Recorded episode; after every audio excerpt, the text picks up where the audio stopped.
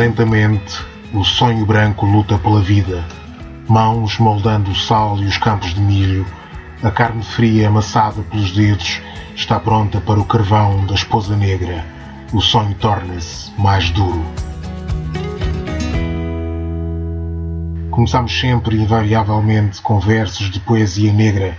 Estivemos a ouvir versos de Kamal Braithwaite, Pedro Passos, esses versos suscitam-te algum comentário? A ideia com que eu fiquei, porque foi um bocado difícil de fazer uma escuta completa do, do, poema, foi que era algo de, extremamente intenso, eh, duro mesmo, diria. Por outro lado, podia ser interessante musicar isto. Caros ouvintes, sejam bem-vindos ao programa Paixões Privadas, um espaço feito musicalmente pelos seus convidados. O nosso convidado de hoje é Pedro Passos, indivíduo de ofícios vários e talentos múltiplos, produtor musical, DJ, fotógrafo, empresário, negociador de arte, um viajante e, dir-se-ia, um jardineiro. Pedro Passos, por esta altura já deverias ter iniciado a tua migração anual pela Ásia, essa paixão não só privada como também declarada. O que se passa? Bem, o que se passa está à vista de toda a gente, não é? Estamos impossibilitados de viajar. Uh, e com muita pena minha. Acho que é uma das mais gratificantes partes do meu ano, a esta altura do ano, poder viajar. Um, e com muita frequência, ou sempre que podemos, todos os anos vamos à Ásia pelo menos umas quatro semanas. Também por trabalho, porque aproveito para fazer compras para uma loja que temos, eh, e não estou a fazer publicidade à loja, estou apenas a dizer que é uma das razões também para viajar. Eh, por outro lado, é a melhor altura para nós estarmos em família e temos mais tempo para estar em família e conhecer um país novo todos os anos. Às vezes dois. E a Ásia, porque é a Ásia? Primeiro porque gosto muito, depois porque como vamos no inverno, é verão para nós lá, porque está quente sempre, é muito bom eh, e é muito saudável sair daqui do frio e ir para um lugar quente. Gosto das pessoas, adoro a comida, adoro a cultura, os sítios são realmente muito bonitos. Epá, é, é, é impossível resistir. Portanto, é mesmo uma paixão. É, claramente. Não é só minha, é da família toda, porque vamos em família, vamos todos sempre, vamos os miúdos todos, somos muitos, sempre, e nunca falta ninguém. Assim, o teu trabalho é candidato a um dos melhores trabalhos do mundo.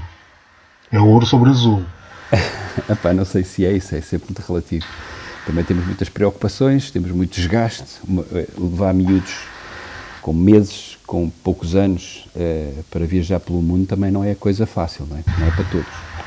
Aliás, quando conto algumas pessoas ou encontro algumas pessoas do outro lado do mundo e nos veem com crianças, ficam sempre muito surpreendidos de sermos dois pais com tantos filhos e a viajar como viajamos. É? Nunca fazemos planos, vamos sempre só com a viagem ou pouco mais do que isso marcado e depois é, pronto, é de acordo com o que vai acontecendo.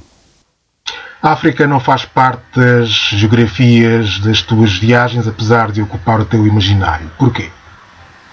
Fazer até faz. Eu conheço bem o Norte da África e tenho imensa vontade de fazer todo o resto da África. O problema é que os últimos 20 anos foram muito ocupados com crianças. E a sensação que eu tenho é, é que não é tão fácil viajar em África com crianças como é na Ásia. Tem mais a ver com essa questão e não com a questão de não ter interesse em viajar na África. A África, por um lado, é, tem a questão, por exemplo, das doenças, que me preocupa e me assusta, levar miúdos, é uma grande e enorme responsabilidade levar os meus filhos para um país onde eu tenho que ser vacinados, onde há o risco de contrair a malária, etc. Isso assusta-me um bocadinho. Como eu não consigo conceber a ideia, pelo menos até agora, de fazer férias sem eles, é difícil conceber a ideia de ir com eles, porque me parece mais perigoso e mais confuso, mais duro enquanto viagem em família. Uh, agora, eu se pudesse, e se não tivesse filhos, já teria conhecido a África toda, não tenho dúvidas nenhumas. E, e sei que irei adorar. É, é, é um continente pelo qual eu nutro imensa curiosidade. Mas por razões circunstanciais, familiares, etc., é mais difícil fazer esse tipo de viagens que eu quereria fazer. Eu não posso ir para a África, para qualquer lugar da África, sem nada marcado, sem nada pensado, sem nada decidido, como posso fazer na Ásia. Acho que isto explica mais ou menos a, a razão porque eu não viajo tanto ou não viajei tanto para a África. O mundo é para ti um lugar pequeno ou demasiado grande? Concordas com a ideia de que as tecnologias e os transportes tornaram o mundo mais pequeno, não será ao contrário, não terão as tecnologias multiplicado a vastidão do mundo? Epá, Pois, isso, é, isso, é, isso é uma questão bastante curiosa e que, eh, eh, para mim, a questão de, não só das tecnologias, mas também da capacidade e facilidade de viajar, eh, alterou o conceito de distância, alterou o conceito de dimensão do mundo e deveria ter-nos aproximado mais. Não sei se o fez, na verdade, não sei se o fez. Ehm, eu falo, por exemplo, no conceito de viagem, que alguém vai de viagem para o outro lado do mundo, mas fica a conhecer muito pouco daquele mundo, fica fechado num resort qualquer de luxo. Isso, para mim, não, não tem qualquer interesse em termos de viagem, não, não, não houve qualquer uh, aprendizagem, digamos, com, com, essa viagem. O mesmo se passa com as redes sociais. As redes sociais podem fazer exatamente a mesma coisa. Há muita informação, há muita informação, mas se calhar há pouca informação que valha realmente a pena reter no que diz respeito, por exemplo, às diferenças de culturas, diferenças de, de tudo, de, do mundo, as diferenças do mundo. Essas às vezes são muito difíceis de, de conhecer dessa forma. Portanto, se calhar, por um lado, sim, estamos mais conscientes da distância e o mundo é que é maior, sim. Muito bem, vamos ouvir a tua primeira paixão musical, Ryan Giddens. Quem é ela? Epá, eu para explicá-la, eu vou tentar explicá-la de maneira simples. Eu, eu, eu já conheci, conheço há algum tempo, ela, ela tem agora 40 e qualquer coisa anos e é membro de, um, de uma banda chamada Carolina Chocolate Drops, que encontrei por acaso. É uma banda de blues e aquilo que eles chamam old time music. Na verdade, o que aquilo é, é country music e isso é que me surpreendeu e me entusiasmou conhecer mais, que é o, facto dela e mais pessoas como ela que estudaram o country e que estudam os blues, o grass, etc., todo aquele género musical daquela zona do mundo, terem percebido que a diferença entre os blues e o country não é assim tão grande e vêm todas da mesma matriz. E isso foi, achei muito interessante. Ela estudou não só a história da música, mas estudou os instrumentos, o banjo, o fiddle, a viola, etc. E é uma excelente executante, uma excelente cantora e essa parte da música achei muito interessante porque, para nós, europeus e portugueses em, em particular, conhecemos mal o country. A nossa ideia de country são uns homens de cowboys vestidos com chapéus e uns cavalos a cantar as músicas da não amada, da amada não correspondida, etc. O, o country é muito mais do que isso e, obviamente, temos pessoas como o Johnny Cash e outras pessoas que podem prová-lo. Mas vai para além disso. Há uma história comum ao blues que a mim me entusiasma bastante conhecer e ela é um excelente exemplo.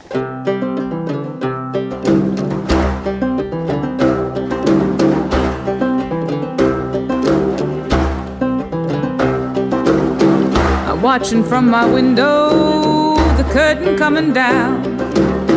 A blue as black as warning, a silence like a sound that rattles at the cages that hold my heart and mind. I call my name to wonder just what I hope to find.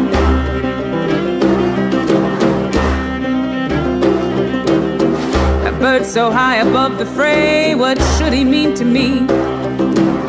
His crooked song gone crazy, the swaying arms of trees that wave to me like the hungry waiting for the tide. My tipping boat still hoping I might reach the other side.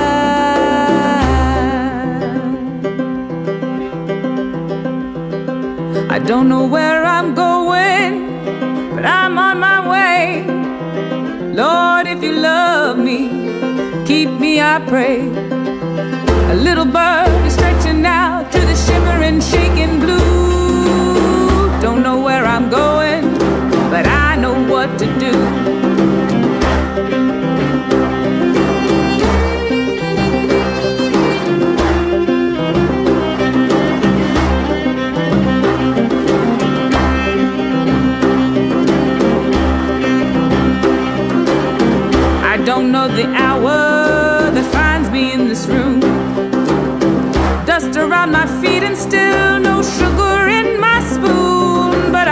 Only got the taste for something sweet as time.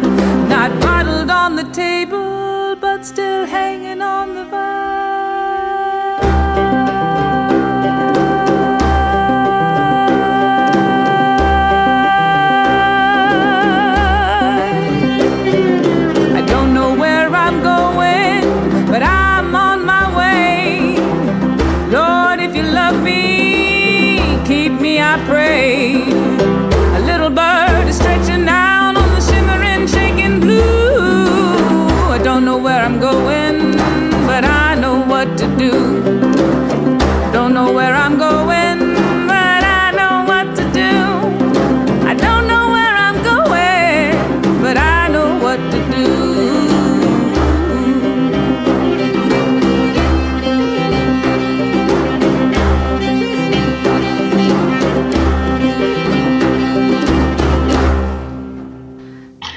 Ryan Giddens com a Am On My Way. Certa vez queixaste, que- vou repetir, certa vez queixaste quando há anos eras DJ no bairro Alto que alguém acusou-te de andar a ganhar dinheiro à custa de música feita por negros. Ainda te lembras disso?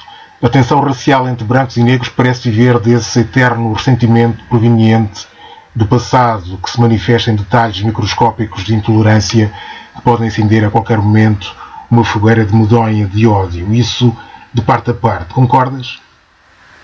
Bom, primeiro há que explicar que esse- essa situação de alguém me ter dito isso foi dito por um homem branco e não por ninguém que não um branco. E ele estava-se a referir ao facto de eu estar a usar o jazz para promover música que ele considerava inferior, que naquele caso era o hip hop. O que é curioso. É o que é curioso. Hum, e foi uma situação bastante curiosa porque eu tinha chegado da Holanda há poucos anos, ou há um ano, e sentia que havia alguma. eh, Estranhava o facto de não haver uma noite verdadeiramente hip hop eh, abrangente que pudesse eh, juntar diferentes tipos de pessoas com diferentes tipos de background musical, etc. E acabei por encontrar um espaço, no, não foi no bairro Alto, foi, foi no, calça, na, no Incógnito, à segunda-feira quando estava fechado. E nós abrimos à segunda-feira, aproveitando o facto de estar fechado, para fazer uma noite absolutamente diferente dentro do mesmo espaço. E um músico de jazz, conceituado à época, ainda hoje, eh, ficou muito ofendido eu ter utilizado o nome da noite, portanto, os flyers e toda a, a- digamos, a promoção feita a partir um nome, que era Getting Dizzy and Miles Away. e eu não percebi muito bem qual era a questão e até hoje não percebi muito bem a questão. Eh, Eu, eu não considero que, eu não sei como é que eu ia te explicar isto, eu não considero que eu me aproveite de coisa nenhuma. Eu, eu usufruo das coisas que gosto e partilho, nada mais. Preocupas-te com a crescente visi- visibilidade dos ditos supremacistas brancos e da extrema-direita em geral? Achas que venderão cara a derrota já de si certa e que farão correr sangue, é mesmo assim? Epá, eh, preocupo-me e terei sempre que me preocupar quando, quando, quando estamos a falar de, de uma situação de pessoas, de, de- de grupos, que defendem algo que eu considero incompreensível. é? Incompreensível, inaceitável e tudo o resto. Eu não consigo conceber a ideia de racismo, eu não consigo conceber uma data de outras coisas que eles defendem. E, portanto, para mim é preocupante no sentido de eu perceber, ou pelo facto de eu perceber, que realmente há pessoas que podem pensar assim e que aparentemente são mais do que poderiam parecer à partida. Agora, não acredito, ou, ou assim espero, que, que cheguem a ter a presença que eles gostariam de ter para, para poderem fazer a diferença, que é isso que eu acho que eles não poderão fazer. Hoje em dia já não me parece que faça muito sentido poder haver esse risco, mas é, é- é tudo possível, não é? É, Também depende muito de quem está por trás de tudo isto a apoiar e os interesses que estão envolvidos em tudo isto, não é?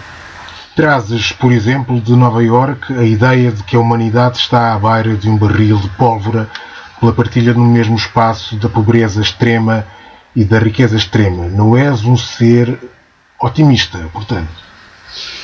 Epá, eh, repara, eh, eu, eu, gostei, eu adorei ir a Nova York e fui lá há relativamente pouco tempo, há, um há dois anos, eh, e foi uma experiência eh, em muitos aspectos muito positiva. Teve alguns aspectos que me foram surpreendentemente, surpreendentemente negativos. Um deles foi essa questão de, daquele confronto diário entre a pobreza extrema e a riqueza extrema, a conviverem aparentemente com alguma normalidade, mas de uma forma também obscena, porque é, quando digo extrema, é mesmo extrema a pobreza e a riqueza numa cidade como aquela, o que é incompreensível, por exemplo, para alguém da Europa, que havendo, obviamente, muitas diferenças ainda económicas, sociais, etc., não é de tal forma eh, que se torne. É isso, obsceno. Aquilo é, eh, chega a ser obsceno. Tu podes estar na rua mais cara do mundo, com prédios que cada casa pode custar uns milhões, e na porta dessa casa estão pessoas a dormir na rua. E a viver na rua. É, é, é muito incompreensível aquilo tudo para mim. Por outro lado, é verdade, dá uma sensação que isto não vai aguentar muito mais tempo assim. É, é um barril de pobre. É algo que eu já penso há muito tempo, que há uma espécie de uma revolução silenciosa que começa a alertar as pessoas para a, eh, a necessidade de alterar esta, esta, esta forma de vivermos. E agora, com todas as questões que têm surgido, incluindo a questão ambiental, etc., isto se calhar cada vez vai ser mais óbvio. Mas há, um, há, há, um, há uma há uma possibilidade real de algo acontecer e não ser necessariamente bom, não é? Porque é realmente um barril de pólvora. E não é só nos Estados Unidos, não é só na América, é em todo o mundo. Há alguns sítios mais que outros, mas é em todo o mundo. Escutemos, pois, a tua segunda paixão musical. Vamos ao inevitável Mali, desta vez escutar os tuaregs Tina, Tinariben. Porquê? Epá, eu penso que eles se chamam Tinar penso que é assim que eles dirão. Eu gosto muito de várias, por várias razões. Eh, eu, quando pensei em escolher músicas que tivessem alguma coisa a ver ou com a África ou com a música negra, de uma forma mais abrangente, pensei, bom, o mais óbvio seria ir buscar aquelas coisas, talvez do norte, do, do centro e sul, a África, toda a gente mais ou menos reconhece isso como sendo a música africana. Mas a música africana é muito mais do que isso. E os Tinário são um exemplo extraordinário para mim, porque eles são tuaregs do Mali, não foram formados no país porque eram rebeldes e estavam, digamos, eh, proibidos de entrar no país, e é uma, é uma banda, portanto, do sul do Saara, que vai buscar todas aquelas influências árabes eh, da música, mas depois tem uma outra parte por um lado, a questão política, a questão social, eu, eu, tive o cuidado de procurar algumas letras e tentar encontrar traduções bem feitas, e penso que algumas estão bastante bem feitas, que são bastante claras, que estarão corretas, pela própria, inclusive dito pela própria banda. Eles têm preocupações políticas, eles têm preocupações sociais, eles lutam pela independência, né? portanto, são, são bastante políticos, né? mas musicalmente eu, eu acho-os brilhantes. Eles fazem a fusão de todo o Saara com o rock, eh, com, com, com a, a, vertente elétrica da música, pá, eu acho apaixonante, acho apaixonante. E tive uma experiência muito engraçada, eh, tive a oportunidade de os conhecer no, no, em Sines, no Festival de Músicas do Mundo, e depois de ter estado a falar com eles durante algum tempo no backstage, fui, senta, fui ver o concerto e estava sentado ao meu lado uma família de alentejanos, que, porque moravam em Sines, têm acesso a, a, a gratuitamente ao concerto e foram todos ver os concertos. E a dada altura um dos senhores virou-se para mim e disse: Está a gostar? E disse: Eu estou a adorar. E você? Mais ou menos, é quase sempre a mesma coisa. Porque eu estava maravilhado com o facto de que não ser sempre a mesma coisa. Era brutal para mim as nuances da música deles. Portanto, é curioso a forma como cada um ouve as coisas, não é?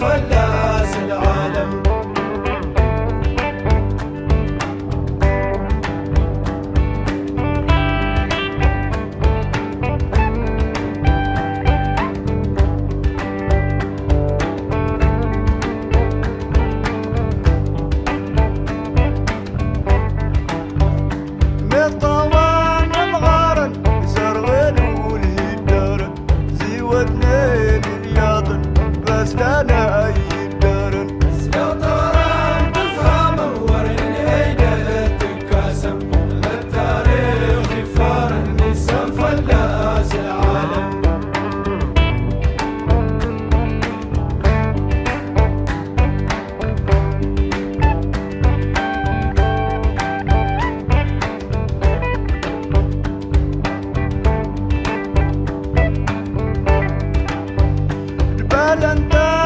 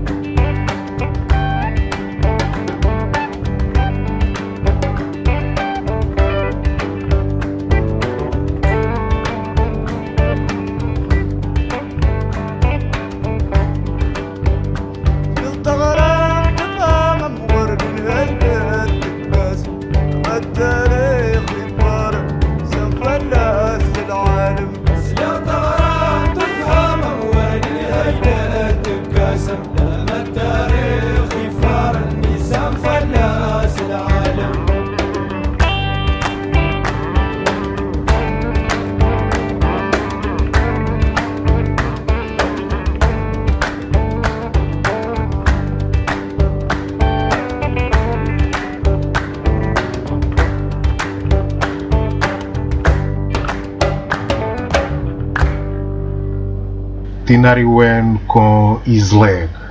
Estamos a conversar com Pedro Passos, produtor musical e empresário. Antes de enverdares pela música, foste fotógrafo, trabalhaste inclusive como assistente de um mestre e ainda hoje a fotografia permanece em ti como uma paixão inquestionável. Andas com uma máquina fotográfica como um cowboy anda com um revólver. A fotografia é uma forma de captar os milagres da realidade. Um fotógrafo acredita necessariamente em milagres.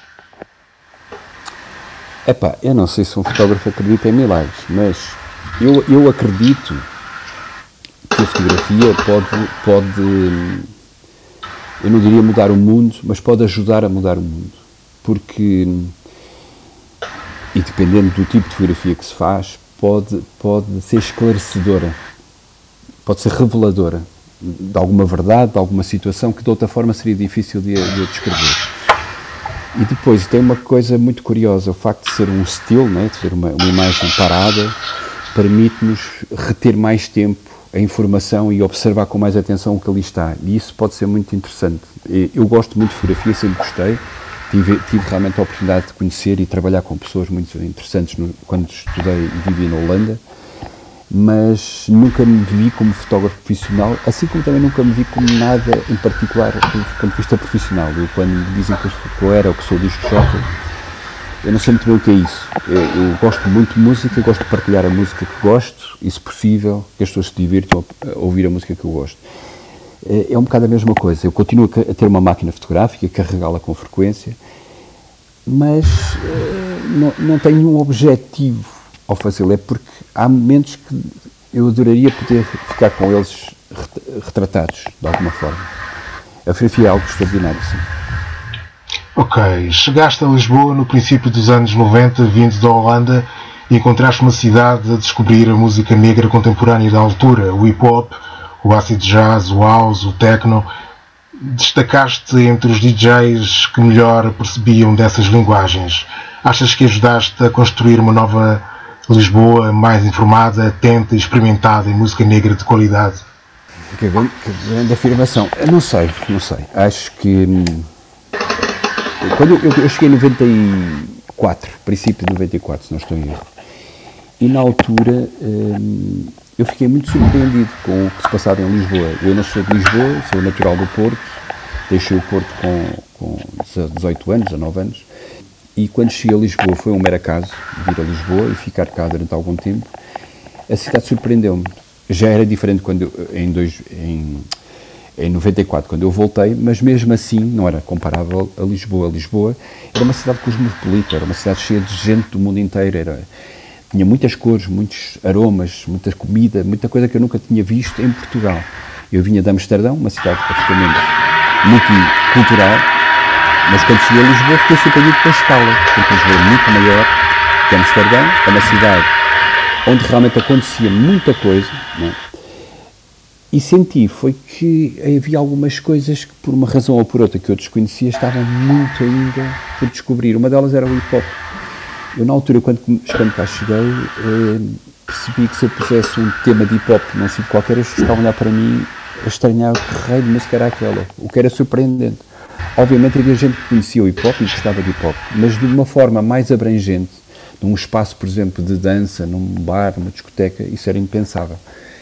E foi um trabalho bastante curioso, porque entretanto começaram a surgir pessoas que juntos acabamos de construir qualquer coisa. Eu trabalhei na altura durante alguns anos, um bom número de anos, nos Três Pastorinhos do Bairro Alto. Pouco tempo depois começaram a aparecer outros espaços.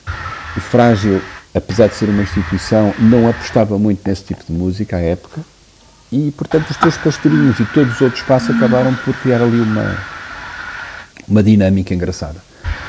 Daí a ser muito importante, assim contribuí de alguma forma, criei uma banda, que era o Zítaca, fiz festas, organizei uma data de coisas, foi bastante engraçado, sim, foi uma, foi uma época bastante interessante.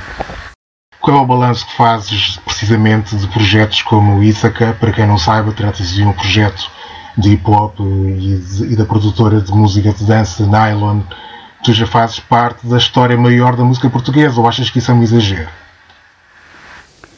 Epá, eu acho que é um exagero, claramente. Acho, acho que fizemos um bom trabalho.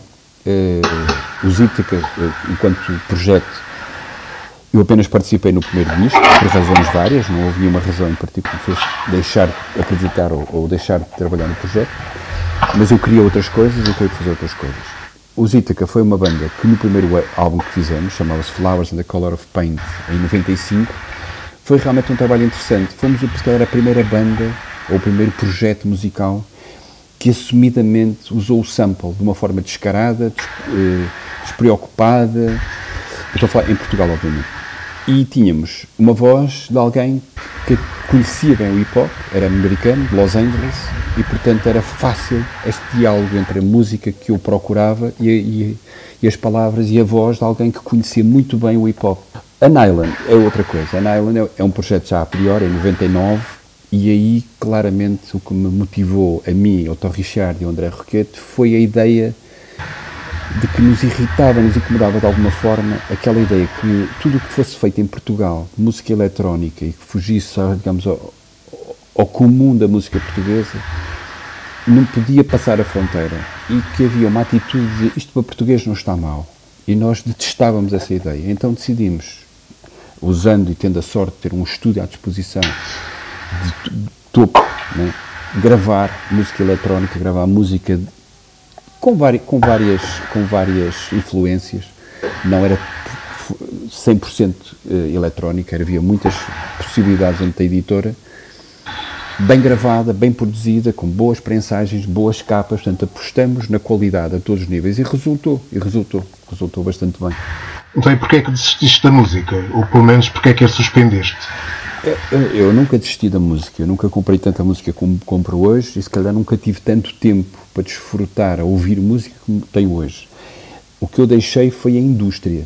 A, dada altura cansei-me eh, e achei que estava-se a transformar num negócio, não necessariamente a nossa editora, estou a falar no geral, a indústria, que me começou por um lado a desagradar e a desanimar. Eh, e depois todas as novas formas de, de comercializar, de produzir, de vender, fizeram-me alguma confusão porque eu percebi que ia ser um produto ou ia ser um processo que não levaria a bom porto. Na verdade, hoje começa-se a perceber, e mesmo os defensores à época da, da, da parte digital, da, da, da internet, todo, todo o processo até gratuito, ilegal, muitas vezes, pirata, que definiam aquilo como sendo o futuro, hoje já percebem, se calhar agora com o Spotify, por exemplo, quase todos os artistas estão descontentes com o que recebem, não é? que se calhar este caminho também não está a levar-nos a muito bom, muito bom porto. E, portanto, houve ali uma altura de algum desencanto que me fez tipo, é, é, eu não ganho o suficiente para ter que viver isto de uma forma meramente comercial. Portanto, eu fazia isto porque gosto, se deixo de gostar, deixo de o fazer. É simples.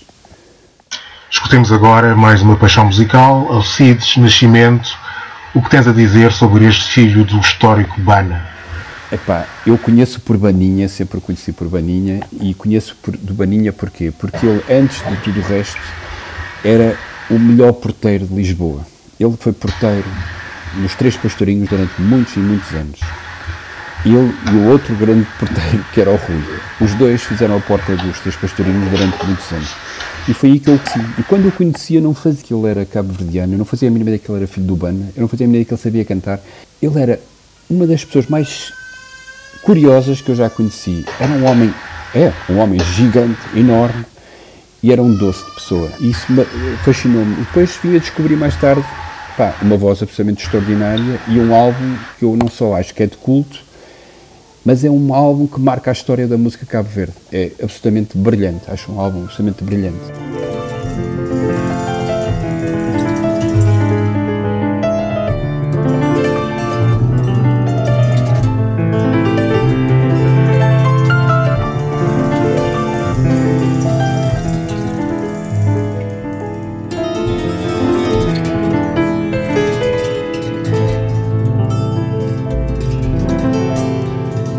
Minha alma era um cemitério. Minha alma era um navio grande na mar, mantava se portar na bolsais de amor, mantava navegar na som de falar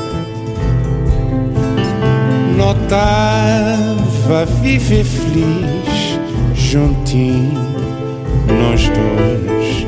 Cinco uma pomba, tá casa na sininho. Moda assim, Senhor Deus que permiti tanto me como a nós tudo tem para sofrer. Sim, a alma era um cemitério de ouro. Sim, a alma era um navio grande na mar, mantava sepultar na bolsais de amor, mantava navegar na sonte por falar notava viver feliz. Juntinho nós dois. Cinco uma pomba da casa na sininho moda assim Senhor Deus que permitir tanto me como a nós tudo tem para sofrer Ora que canção desse morna cada dois vezes na sol menor. Ora que canção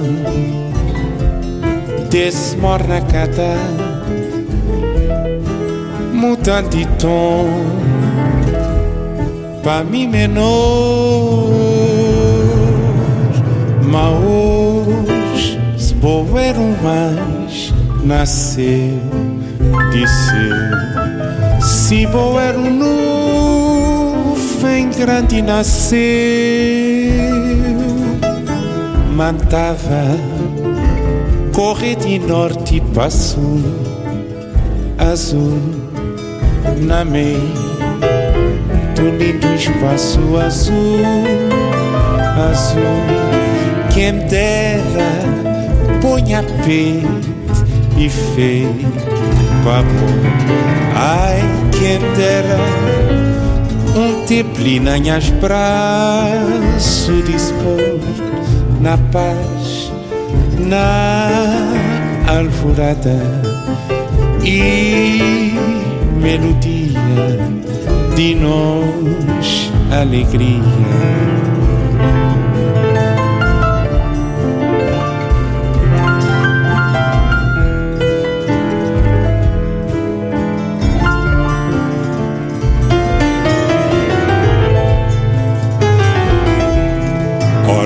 Canção desse morna cada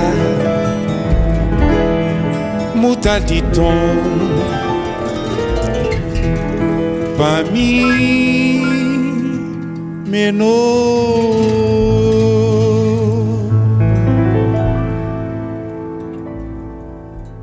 Alcides Nascimento com Pensamento e agora falemos de outra paixão tua, a jardinagem. Como é que a descobriste, ainda por cima tão trabalhosa como é? Epá, isso do trabalhoso é muito que se lhe diga. Uh, eu se ficar um dia inteiro a trabalhar no jardim, tenho a sensação que foi muito bem ocupado o meu tempo, uh, saio de lá muito relaxado, deu-me espaço e tempo para pensar, que também é muito importante, e portanto o trabalhoso tem muito que se lhe diga. Eu, eu gosto e sempre gostei muito da terra. Eu, desde miúdo, tenho um fascínio pela montanha, pelo mar, pela, pelos cheiros, pela, pelo toque da terra. Da terra enquanto natureza. Pode ser a terra, uh, realmente terra, ou pode ser a areia, o mar, a água, o vento a natureza. E, portanto, foi um processo muito natural. Foi, de repente, ir explorando o facto de ir tendo uns vasos numa varanda, depois ter um bocadinho de terra e agora ter uma horta biológica, um jardim, que é um desafio constante, porque eu moro numa zona que é tudo menos tropical ou subtropical, né? eu vivo na zona de Sintra, que é uma zona conhecida por não ser nada disso, e eu tento eh, contrariar eh, essa circunstância e acreditar que estou na Ásia, que noutro sítio qualquer tropical, a, a, fazer um jardim, que é muito engraçado como desafio. Por vezes tem, tem, tem momentos bastante tristes quando algumas plantas não resistem, mas em geral elas vão se adaptando, que é outra coisa muito curiosa da natureza, é a capacidade de adaptação. Eu tenho plantas que, em teoria, não poderiam sobreviver um inverno em Portugal, muito menos ao de Sintra, e sobrevivem. Algumas vezes com alguma dificuldade, hibernando, deixando cair a folha mais cedo, etc. O que, é um, o que é algo também de uma aprendizagem que nós podíamos todos fazer, perceber a necessidade da adaptação, mas também do respeito pela natureza e, e pelo que nos rodeia. A horta, em particular, é, epá, é, é, extraordinário poder uh, dizer, olha, vou fazer uma salada e abro a porta e vou buscar a salada, né? e tudo o que quero para a salada está ali disponível.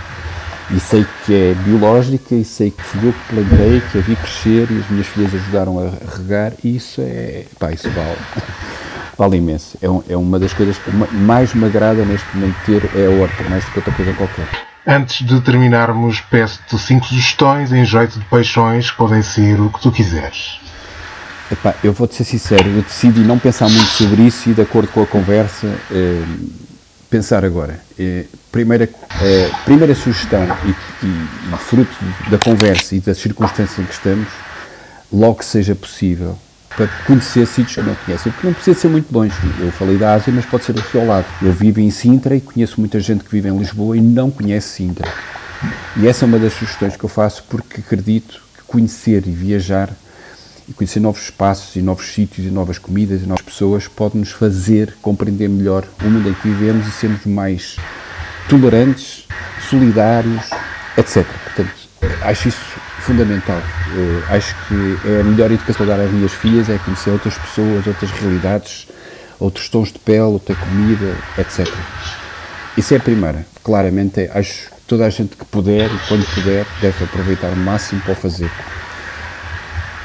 Epá, uh, há outras sugestões que eu faço claramente e tem, são todas fruto um bocado das circunstâncias que estamos a viver este momento pouco, pouco tranquilo que é logo que, se, que as pessoas possam, aproveitem para ir ao cinema, para ir ao teatro, para ir a um bom restaurante, para estarem com os amigos. Acho que se calhar é isso que neste momento faz falta. Por um lado, dinamizar a cultura, a economia associada à cultura, por outro lado, juntar-nos outra vez e voltarmos a perceber que a sociedade vive em comunidade, vive em harmonia uns com os outros, né? Portanto, e isto é tudo mesmo normal ou saudável. Portanto, acho que são sugestões que têm muito a ver com as circunstâncias em que vivemos. Eh, eu tenho muitos filhos, muitos, tenho quatro, e, e, por exemplo, eu vejo a dificuldade que é para eles em estar nesta situação. É, é claramente pouco saudável e, portanto, nós precisamos de ultrapassar isto e conseguir voltar a ter essa normalidade. E isso é uma sugestão que eu faço quando se puder, deve-se aproveitar, deve-se insistir, deve-se ir ao cinema, deve-se ir aos teatros, deve estar com amigos, deve-se ir a um bom restaurante vietnamita ou francês, não interessa, africano, ir a um bom concerto, aproveitar a cultura, porque é isso que nós somos e é disso que nós somos feitos, não é de mais nada. Muito bem, e para terminarmos a sua última paixão musical, quiseste marcar a diferença escolhendo música portuguesa, mas dir-se-ia que este exemplo português até tem uma certa vibração africana, ou não? Epá, estamos a falar de Janita Salomé. Este, este disco, eu estou-me a tentar recordar a data em que ele saiu, e eu penso que saiu em 83 ou, ou em 83 terá sido o segundo álbum. Ele saiu por aí, no princípio dos anos 80. Eu ouvi este, este disco a primeira vez em casa com os meus pais. Com o meu pai em particular, que é um. E na altura fiquei muito surpreendido porque o meu pai diz que ele era alentejano. Era, era, era a informação toda que eu tinha sobre o disco, era um tipo alentejano a cantar.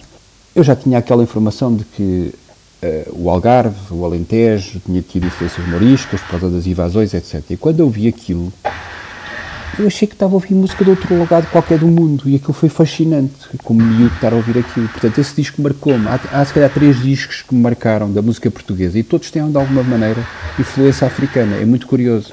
É o Por Este Rio Acima do, do Fausto, e o Cantigas de Amigo do, do, do José Afonso. Todos eles têm realmente influência dos músicos e da música e da cultura africana, de uma forma ou outra, uns de uma forma mais óbvia, outros menos. Este aqui é claramente o Norte da África. Eu, eu tive a oportunidade de falar com o Janito e contar a história de como é que eu conheci o disco E na altura ele também me disse que ele conheceu a música do Norte de África também por acaso. Foi uma surpresa, que não estou rastaria em França, e viu um concerto ou conheceu uma banda e ficou impressionadíssimo com aquilo. E portanto foi à procura, foi, foi, foi procurar aquela música e encontrou em Marrakech, encontrou no Norte de África e decidiu fazer um trabalho de alguma forma juntava toda a influência árabe no, no Alentejo e a música e a música alentejana. Acho um disco absolutamente brilhante. Pedro Passos, muito obrigado por ter sido convidado do Paixões Privadas. Obrigado.